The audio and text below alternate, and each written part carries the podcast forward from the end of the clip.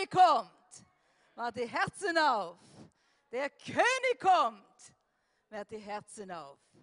Oh, das ist so herrlich, weil es ist die Wahrheit. Der König kommt. Unser König, der König über alle Könige, der Herr über alle Herren. Das ist er heute Abend. Das ist er heute Abend. Der, der eine Hirte ist nicht hier.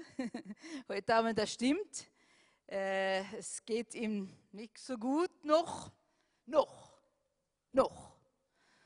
Und die Zeitperspektive, die gehören den Herrn. Das ist nicht unsere. Wann hat er nicht gesagt? Und wir tun weiter beten, wir tun weiter ausharren und wir tun weiterhin glauben. Und wir lassen uns da nicht beirren. Äh, ein paar Dinge vielleicht, die ich glaube, dass ich euch durchsagen soll, dass ihr wirklich wisst, Gebet hilft. Äh, letzten Samstag waren wir hier, noch durch den Freitag vorher, waren wir in der Frühgebet gebetet haben. Dann war er 20 Minuten. Der, der Strom Gottes kam über ihn und die 20 Minuten hatte gar keine Schmerzen. Äh, aber 20 Minuten, okay, wir sind froh für diese 20 Minuten. Und dann, waren wir Gebetsnacht gehabt haben letzte Woche am Samstag, dann war der Sonntag viel leichter. Und er hat gehen können wie lange nicht mehr. Äh, und dann äh, Mittwochabend haben wir auch Gebet gehabt, den Rennweg, alle miteinander.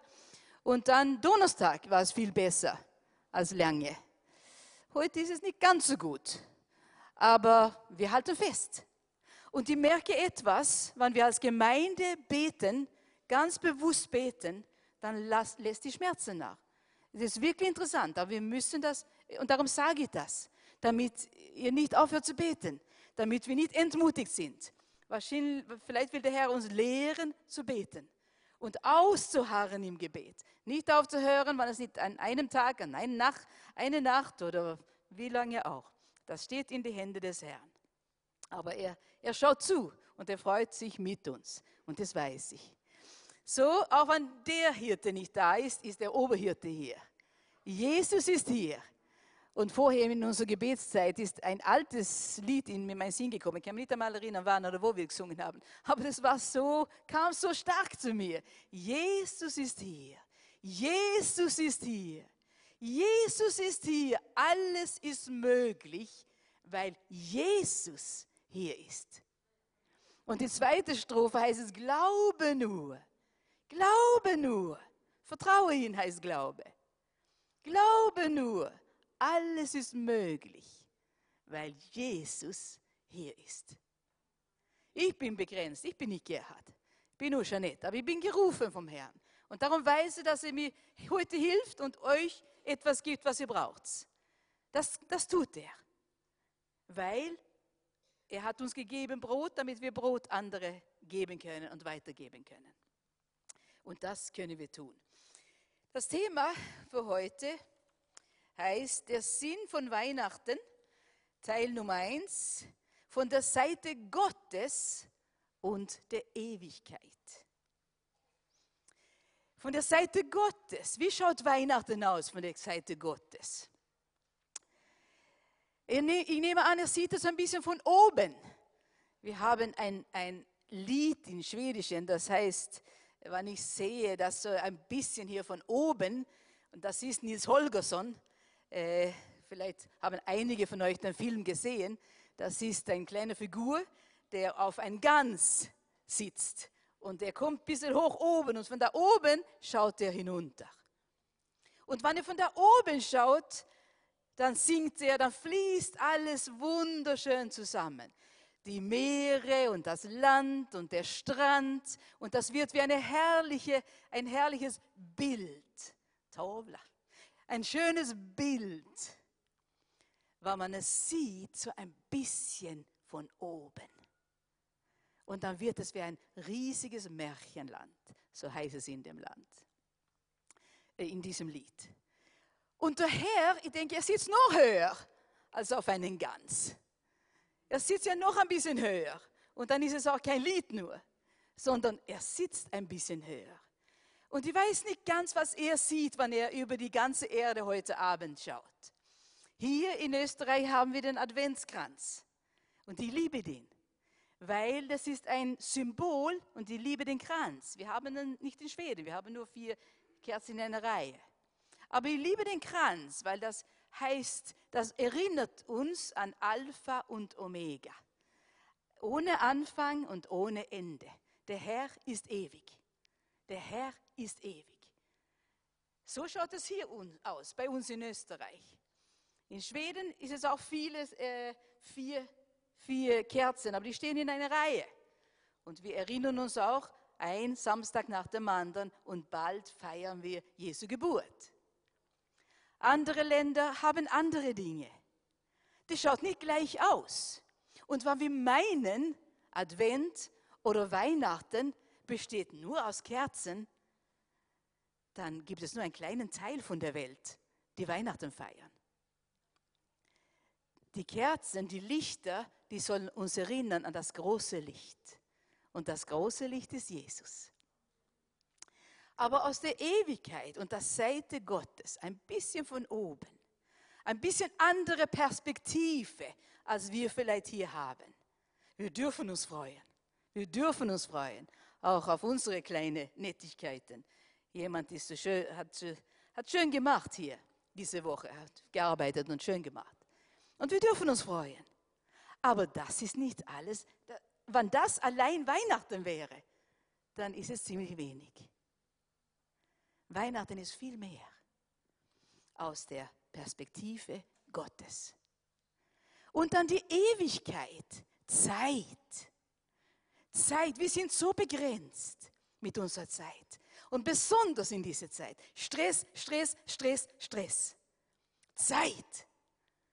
Einige haben mehr Stress, andere weniger. Ich weiß nicht warum, weil alle haben wir gleich viel Stunden. Wir haben 24 Stunden pro Tag. Niemand mehr, niemand weniger. So man, meistens hat es mit dem Umgang zu tun. Wie gehen wir mit der Zeit um? Ihr habt es wahrscheinlich auch gehört, aber ich finde, das ist so treffend, wie ein Afrikaner einmal gesagt hat. Ihr Europäer habt alle so viele Uhren. Drei, vier, fünf. Und wir in Afrika, wir haben keine Uhren, aber wir haben Zeit. Zeit ist relativ. Und die Ewigkeit, wie schaut die aus? Aus Perspektiv Gottes und das Perspektiv der Ewigkeit, wie schaut Weihnachten da aus? Da müssen wir ein bisschen anfangen und schauen, wie war das von Anfang und wie ist es so gedacht? Wie schaut es wohl aus von Gottes Perspektive? Und ich sage euch eines, setzt euch bequem hin, weil wir fangen hier ganz am Anfang an in der Bibel heute und wir werden aufhören ganz am Ende. So, wir haben ein bisschen vor uns, ein bisschen Zeit. Ähm, es steht in 1. Mose, Kapitel 1, Vers 1. Am Anfang schuf Gott Himmel und Erde. Er schuf etwas. Und die habe etwas gefunden. Und die habe es nicht gefunden. Noch geht's, danke. Ich habe es nicht gefunden. Das hier ist auch eine Schöpfung. Wir haben das in unserer Second Hand übrigens gehabt. Da gibt es viele Schätze. Eine Schöpfung. Das ist nicht Gottes Schöpfung, das ist nur Menschenschöpfung. Aber eine Schöpfung. Jemand hat es zusammengestellt da heißt es oben Memories, Erinnerungen und Freude und was war das mehr? Gott, gut, gut, gut, gut, jawohl, alle möglichen Dinge und das ist viel so äh, Quadrate hier, wo es auch irgendetwas sein soll und wir werden sehen, was es ist. Aber dies hier, stellen wir uns vor, das ist die Schöpfung. Eben, schwache Bilder, aber ich möchte es doch mit einem Bild versuchen zu zeigen. Schöpfung. Die war da. Das war der erste Vers.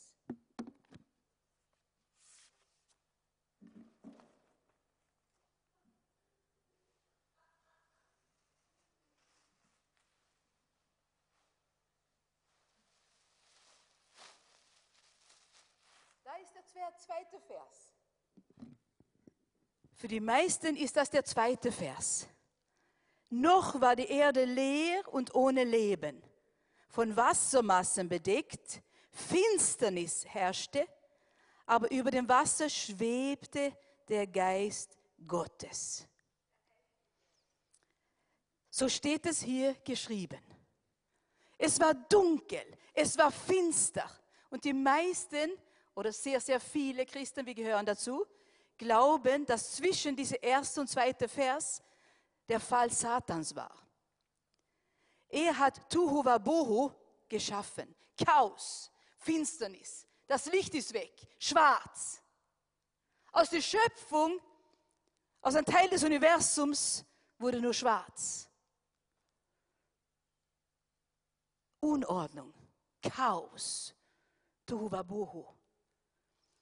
Das war ziemlich mal ein Anfang. Aber der Herr will nicht Unordnung, er will nicht Chaos, er will nicht Schwarz und Finsternis. Weil das Finsternis bringt immer Ängste mit sich. Weiß nicht, falls Sie als Kinder so gewesen seid wie ich und viele anderen. Wenn das Finsternis, wenn das Licht ausging, dann plötzlich kam die Angst. Das war so finster im Zimmer. Es war dunkel.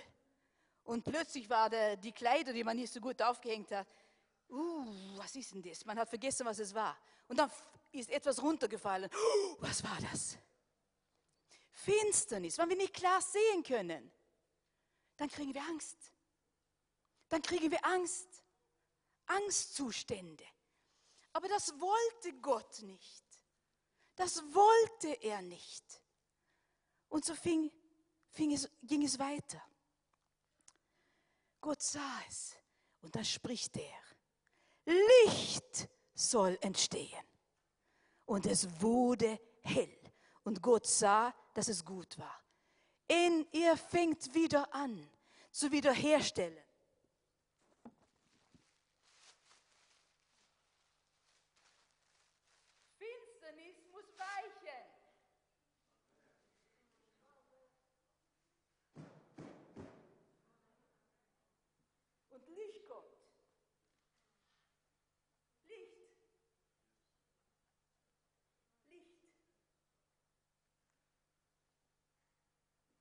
Wann wir vielleicht Kinder waren und Angst gehabt haben und wieder, ich nehme bald dies. Wann wir wieder das Licht eingeschaltet haben, dann habe ich plötzlich gesehen, ach Mensch, das waren nur die Kleider, die runtergefallen sind. Und das, was oben in der Ecke, oh, der war ja, das ist kein, kein Geist da oben, sondern das, oh, das war meine Puppe oder der Teddybär oder was auch immer wir vergessen haben. Es wird Licht und wir sehen wieder was. Licht kam. Das war der erste. Und dann trennte er Wasser, machte eine Gewölbe, machte der Himmel. Das war der zweite Tag. Dritter Tag trennte er Wasser auf die Erde, machte ein Teil trocken und das nannte er Erde und das Wasser nannte er Meer. Und auf die Erde pflanzt, äh, äh, sprach er Pflanzen ins Leben, Bäume, Früchte. Das war der dritte Tag. Vierter Tag, Sonne, Mond und Sterne. Man könnte mehr und mehr von diesem diese Schöpfungswerk wieder her tun.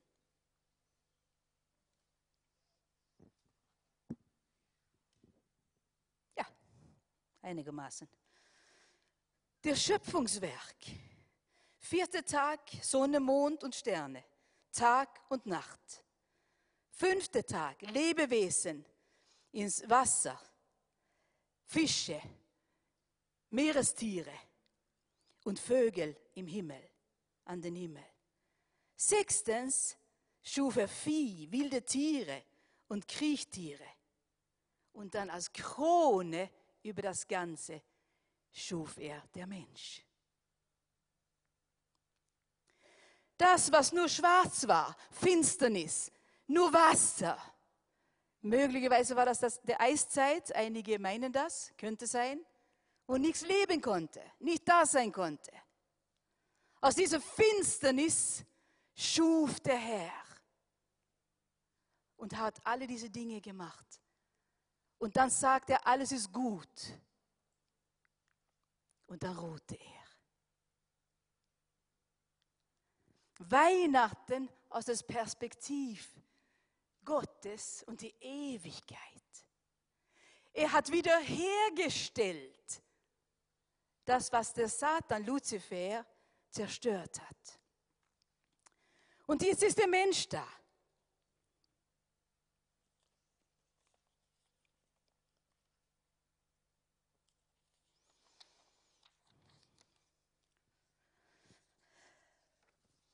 Schauen wir, was es geht. Ich habe das, die Zeit war ein bisschen kurz. Das war das erste aus dem Tuhuwa Boha, Boha, Buwa, Buwa, Hua, Hua, Buwa. Aber so ist es ja ungefähr, wenn es Chaos ist. Schuf er. Gott hat wiederhergestellt. Und dann waren die Menschen da. Adam und Eva.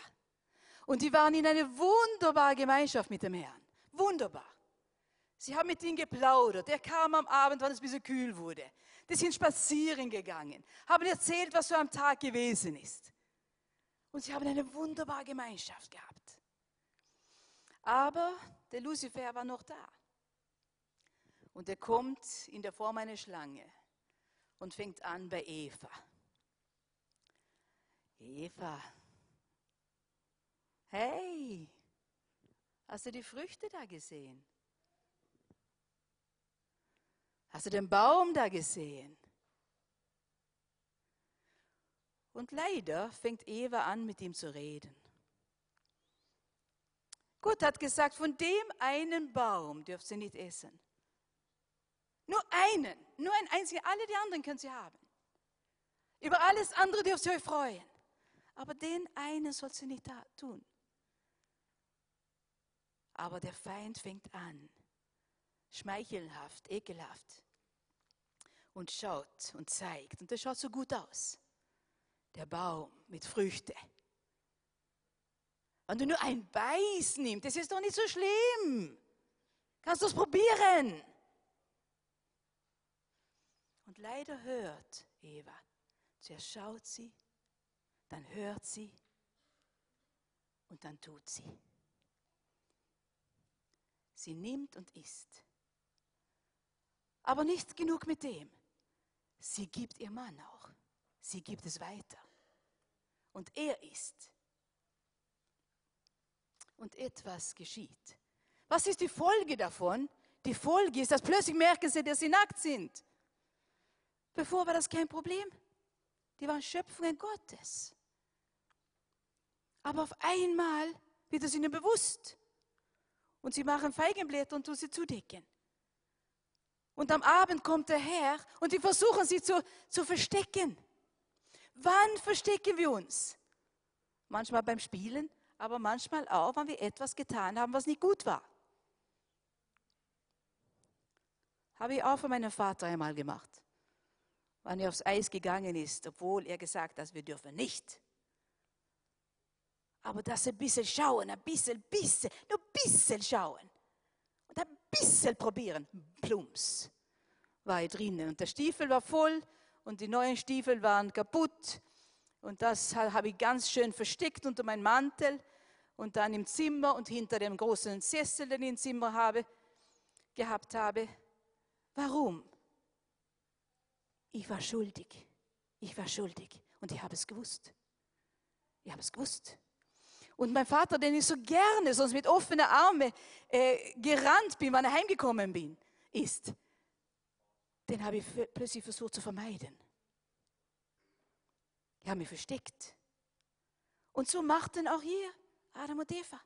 Die verstecken sich, weil Sünde macht aus, dass wir uns verstecken vor Gott. Wir versuchen uns zu verstecken, als würde er nicht wissen, wo wir sind. Mein Vater hat auch gewusst, wo ich bin. Er kam rein, weil etwas hat nicht gestimmt.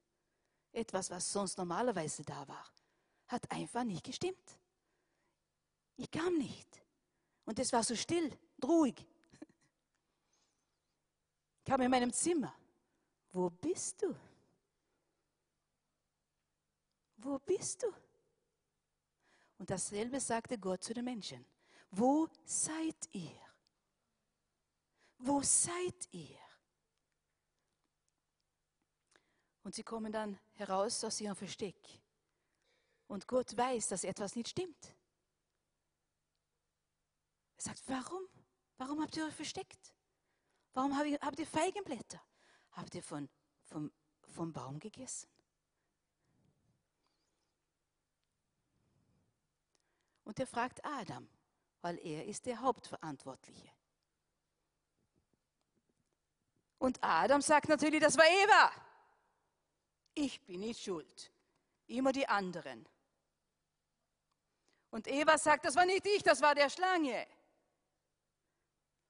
Schuldverschiebung. Da sind wir Experten. Und was geschah? Der Tod ist hineingekommen. Der ewige Tod.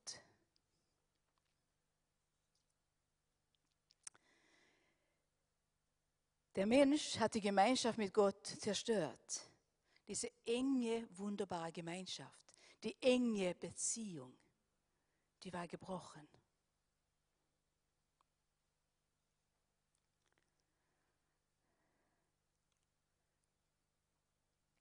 Aber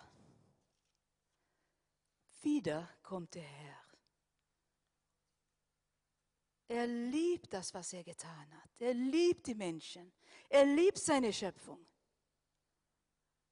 Und er sucht sofort nach einem Weg zur Wiederherstellung. Zur Wiederherstellung. Und 1. Mose 3 heißt es,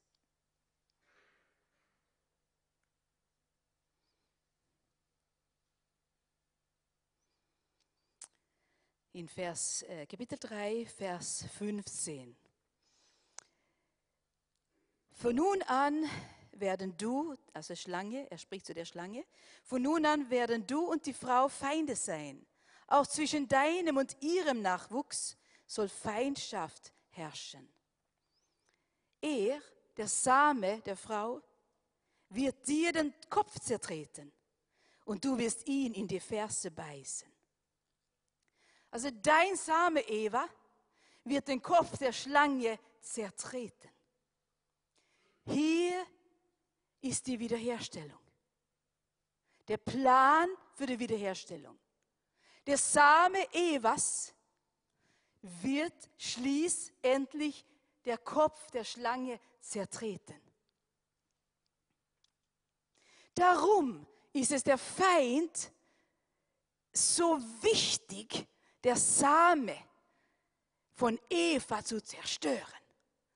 Und etliche Male durch die Geschichte, das ganze Alte Testament können wir lesen, dass der Feind versucht, alle männliche äh, Wesen auszuradieren.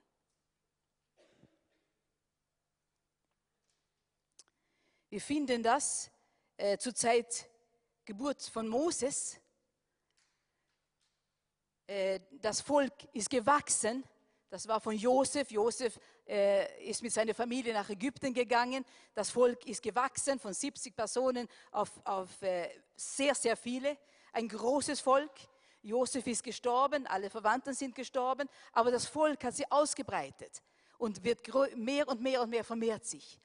Und in dieser Phase äh, kommt ein neuer König und er merkt, dass die Hebräer, das ist das Volk, die werden mehr und mehr, die vermehren sich.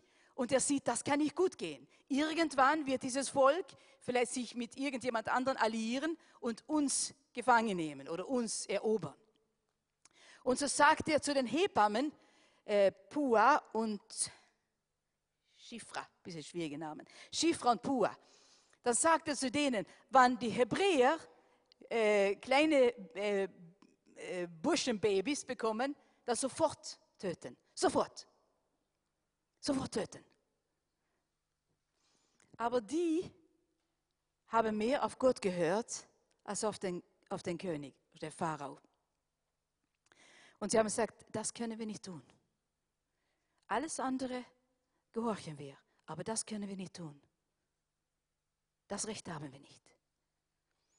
Und so haben sie miteinander das ausgemacht, das nicht tun. Aber der Pharao kam dahinter und sagte, so, so geht es nicht weiter. Warum macht sie das nicht, was ich sage? Und der Herr gab ihnen, ihnen gute Ideen. Sie haben gesagt, na, die hebräischen Frauen, die sind anders gebaut. Die sind super gebaut und, und die, die gebären ihre Kinder, bevor wir überhaupt da sind. Und dann hat der Pharao gedacht, okay, dann schnüren wir noch härter. Und so hat er gesagt, alle äh, äh, Buschenbabys, die müssen in Nil getränkt werden. Es wurde versucht, alle Buschen auszuradieren. Das war der Same Evas. Nur einige Generationen später. Und was, was macht eine kluge Mutter? Sie kriegt einen Sohn und er ist ihr Sohn. Und für sie ist er der schönste und das liebste Kind, was es gibt. Und sie sagt sich selber, das kann ich nicht tun. Ich werde versuchen, dieses Kind äh, zu retten. Und so legt sie das in einen, einen Korb. Drei Monate bewahrt sie es daheim. Ich weiß nicht, wie sie es schafft, Levi. Drei Monate ganz, ganz ohne Schreien. Ich weiß nicht, wie sie es geschafft hat. Aber sie hat es geschafft. Aber nach drei Monaten war das nicht mehr möglich. Und so legt sie ihn in einen Korb. Äh, tut es mit Pech äh, ausmalen, wie man das nennt. Und setzt es in ausstreichen. Und dann setzt sie das in Nil und irgendwo finde ich das Humor Gottes. Ich liebe ihn.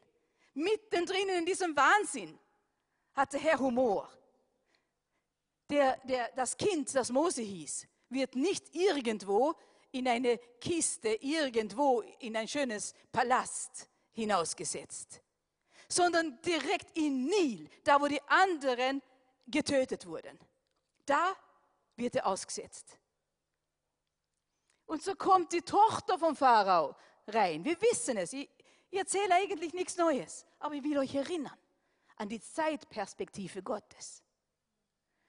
Und so kommt die Tochter und so sieht sie den Korb.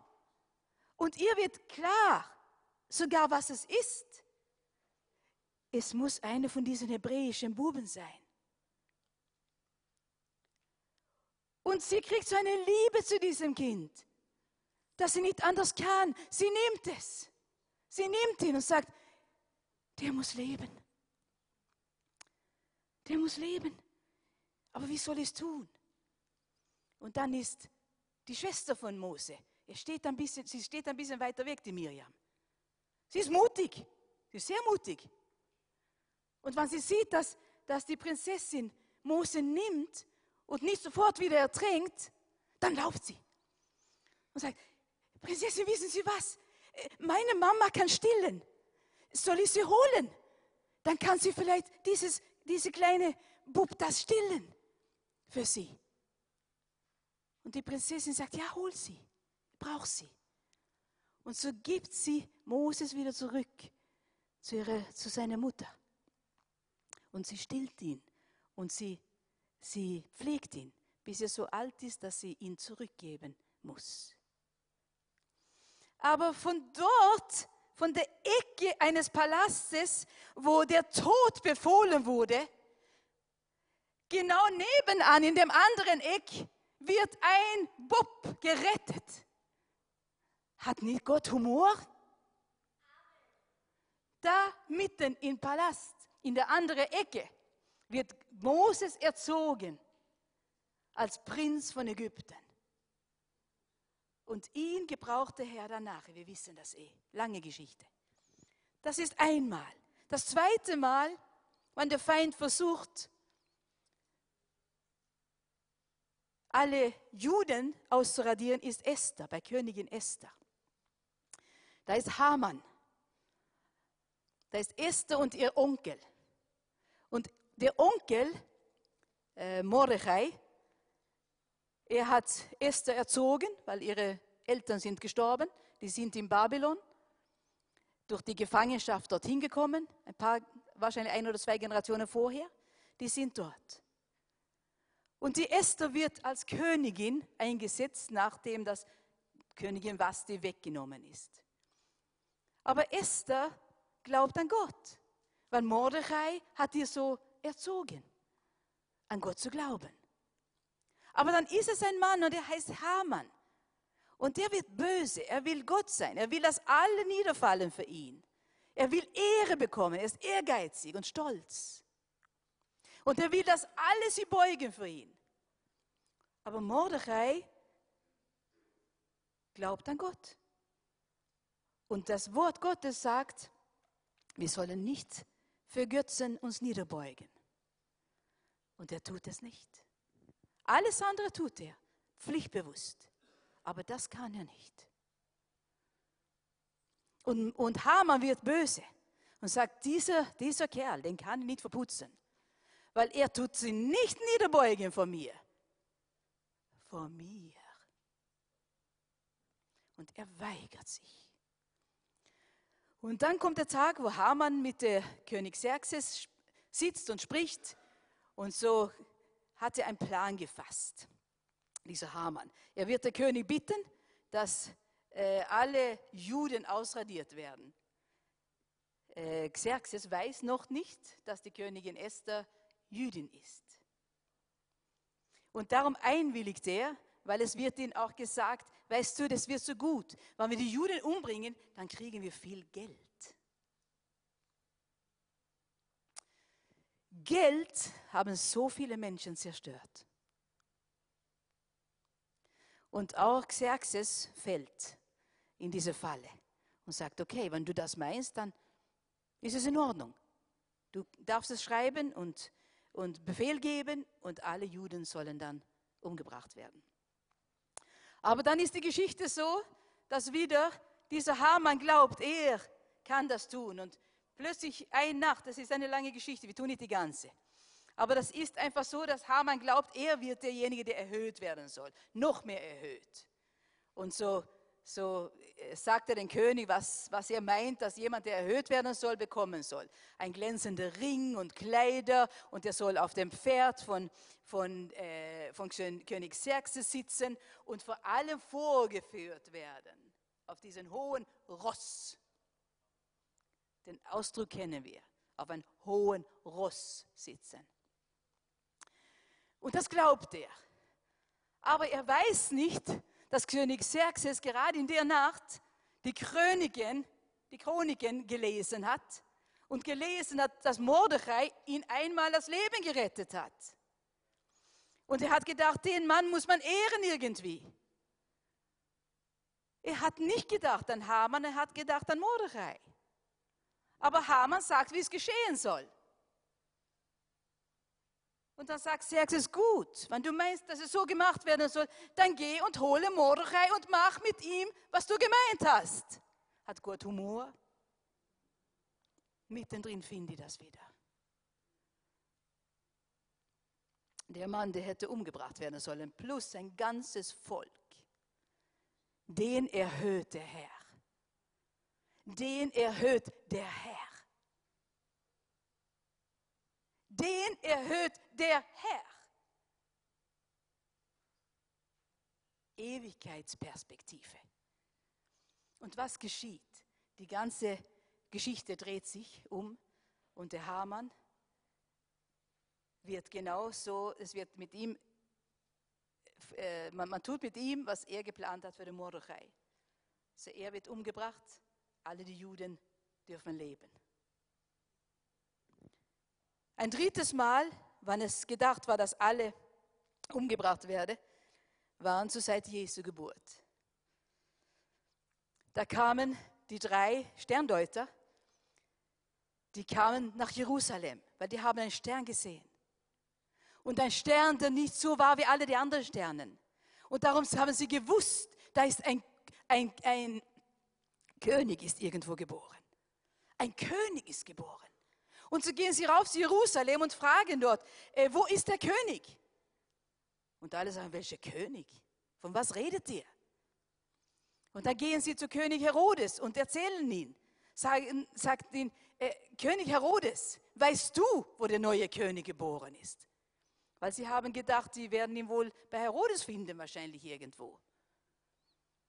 Aber der König Herodes sagt, keine Ahnung, von was ihr redet. Aber wenn ihr meint, dass ein König geboren werden soll, dann bitte erzähle mir, wann ihr ihn gefunden habt.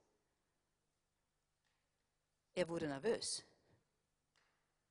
Das hat er nicht gesagt, nicht verraten. Sondern wie immer kommt Lüge aus diesen Dingen raus. Und so gehen sie weiter und das ist ja komisch. Der Herodes weiß nichts davon. Aber dann schauen wir, dieser Stern, vielleicht, vielleicht wird der Stern uns leiten. Das Licht vom Stern wird uns leiten, vielleicht hin zu diesem König. Und so folgen sie den Stern. Und, dann, und der Stern bleibt stehen über Bethlehem. Da, wo der Prophet Micha weit vorausgesagt hat, dass der neue König geboren werden soll. Und sie geben den neuen König, Jesus, ihre Geschenke. Und im Traum sagt wieder Gott zu ihnen, geh nicht zurück zu Herodes. Er will den König umbringen. Geh nicht zurück. Und in derselben Nacht redet der Herr zu Josef, der juridische Vater von Jesus.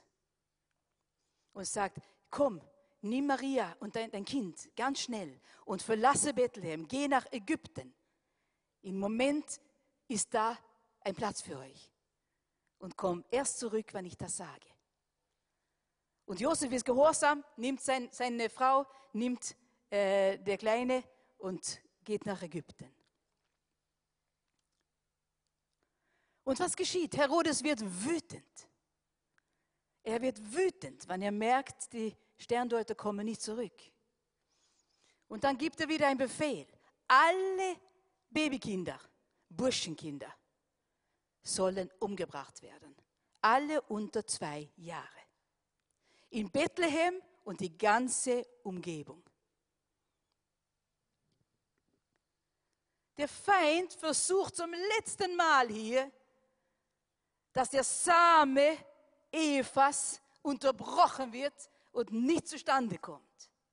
Weil er weiß, aus der Same wird der kommen, der sein Kopf zertreten wird. Das ist der, der Ewigkeitsplan mit Weihnachten für Gott. Das war sein Plan.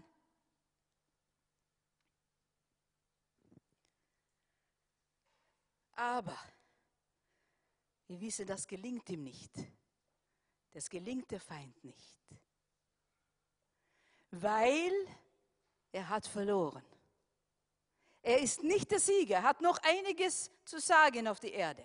Für alle die, die nicht Gott gehorchen wollen. Aber für die, die gehorchen wollen, da ist seine Macht gebrochen. Und der Feind hat es gewusst. Und darum hat er mit allen Mitteln versucht. Aber die Liebe Gottes ist sichtbar und die wird sichtbar.